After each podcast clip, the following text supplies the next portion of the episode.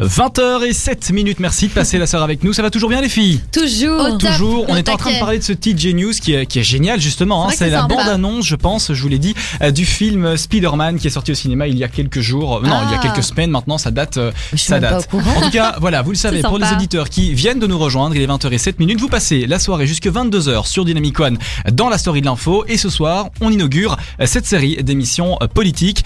Cette journée, hein, aujourd'hui, ce soir, nous aurons deux candidates, une candidate pour le parti Défi et une autre candidate pour le parti MR. Alors, euh, le principe de l'émission ne change pas, les choses restent les mêmes. On va parler euh, d'un sujet. On va inaugurer cette émission avec un sujet malheureusement euh, assez triste. hein, vous l'avez entendu sûrement. On va parler de l'assassinat de Julie euh, Van Epsen. Alors Julie Van Epsen, une fille âgée de 22-23 ans, euh, qui il y a quelques jours revenait de soirée dans la région anversoise, dans la province par là-bas, et malheureusement elle est, revenue à vélo et elle n'est jamais arrivée euh, au point B où elle devait arriver chez une amie. Alors euh, un avis de disparition a été lancé hein, sur les réseaux, beaucoup de personnes ont pu partager, euh, reléguer cette information en espérant avoir quand même une débouchée euh, positive, mais malheureusement un suspect a été arrêté quelques heures plus tard.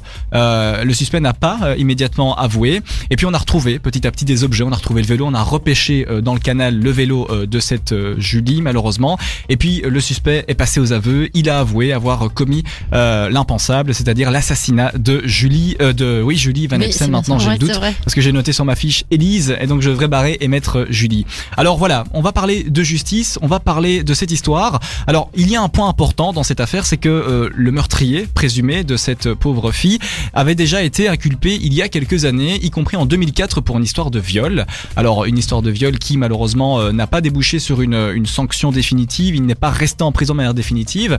Et donc c'est une question qui se pose, c'est la question de la justice en Belgique. Voilà, est-ce que la justice est, est bien faite? Est-il normal qu'un violeur soit en liberté?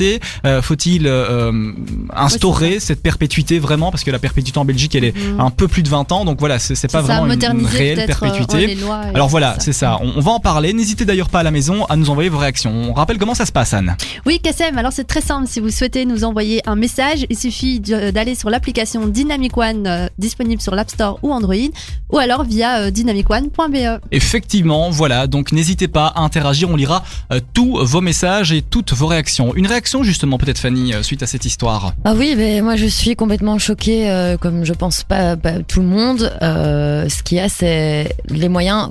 En fait, cette personne attendait euh, donc justement d'être son procès, quoi, je pense. Ouais, c'est ça. Où il devait être condamné à 4 ans de prison. Comment ça se fait qu'il était libre? Pourquoi on, on lui a pas mis un, un bracelet électronique? Pourquoi il n'a pas été surveillé H24 Pourquoi cette personne pouvait vivre comme s'il n'avait rien fait en fait en attendant gentiment son procès? Bon, voilà, ça c'est la question que tout le monde se pose. C'est un récidiviste, c'est quelqu'un de dangereux, quelqu'un peut-être qui manipule aussi, donc qui fait croire qu'en fait on pourra le laisser en liberté euh, sagement, mais en fait pas du tout. Voilà, donc euh, Ce qui est assez moi- incroyable, c'est que même le père de l'individu Oui, oui. a dénoncé Juste. plusieurs fois euh, à la police que son fils, euh, ça n'allait pas, et que finalement on l'a jamais vraiment pris au sérieux. C'est vrai. Donc ça aussi, je pense qu'il faut revoir. euh, et que revoir ça aussi. On, on dit que cette fille n'était pas au bon endroit au bon, au bon moment. Moi, je pense que c'est pas ça du tout. Elle vivait sa, sa vie de jeune fille. Il était, je pense, quand elle a été euh, attrapée 6 heures ou 7 heures du soir. Donc, Ah, C'est oui. ça. Ah, je pensais que c'était. C'était un petit peu euh, plus tard quand même, un tout petit peu plus tard, ouais, parce qu'elle rentrait de soirée. Ouais, Ah, moi, je pensais qu'elle allait en Peut-être soirée une heure justement. ou deux je pense qu'elle allait en soirée à Anvers et qu'elle retrouvait justement des amis où elle n'est pas arrivée. Et c'est plutôt lui qui n'était pas au bon endroit au bon moment. On me dit Enfin, dans l'oreille voilà. qu'elle allait en soirée, c'est vrai, effectivement. Merci Voilà. pour cette rectification, c'est moi qui vous induis en erreur. Et oui, effectivement, comme quoi nous sommes, nous ne sommes à l'abri de rien et il faut faire attention, surtout euh, les filles, c'est pas normal encore une fois de nouveau que les filles doivent faire plus attention que les garçons, euh, tant au Mhm. niveau, euh, euh, au niveau des abus de manière générale et tout. Alors euh, pour un petit peu revenir sur l'affaire, euh, cet homme euh, a donc, je ne mentionnerai pas le nom, ça n'a pas besoin, Ouais, euh, a donc euh, attrapé la fille. euh, et donc il faut rappeler que l'individu était dans un état d'ébriété total. Et donc une fois dans un état d'ébriété, eh bien on peut parfois estimer ne plus être maître de ses actes. En tout cas voilà, c'est un avis. euh, Ouais, c'est ça. voilà, c'est un avis général. Je ne partage pas forcément cela.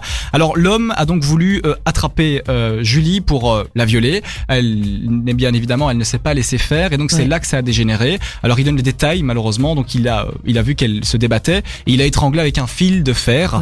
Donc voilà, jusqu'à ce qu'elle ne bouge Ah, plus, malheureusement, effectivement. Alors le corps a été restitué à la famille. La famille peut entamer donc ce travail de deuil, hein, hein, parce que voilà, dans, dans une affaire comme celle-ci, happé vraiment euh, euh, comme ça, euh, si jeune par la, par la, par la mort et, et par un individu qui est dangereux et dont le père avait prévenu les services. Et, et donc voilà, c'est- pas normal, c'est bizarre. On en parlera euh, tout à l'heure avec nos invités euh, politiques pour avoir leur point de vue sur la justice en Belgique. Faut-il oui. euh, garder les, les- les individus dangereux euh, de manière euh, définitive en prison? Mhm. Que- faut-il mettre? Quelles mesures Faut-il refinancer la justice en ça, Belgique? On en parlera de manière un petit peu plus approfondie pour que vous ayez à la maison euh, des détails, des avis politiques sur cette question parce que c'est important. C'est ça, Je le vous 26 rappelle, mai. Le 26 mai, nous allons voter. Exactement. Personne n'est assesseur, assesseuse autour de la table? Ah non, pas, pas Non. cette fois-ci. Non, non. Non, jamais. Ben, T'as jamais été assesseuse en même temps. vrai. Tu votes depuis deux. deux- c'est la deuxième Non, fois que tu pas voteras. la deuxième Voilà.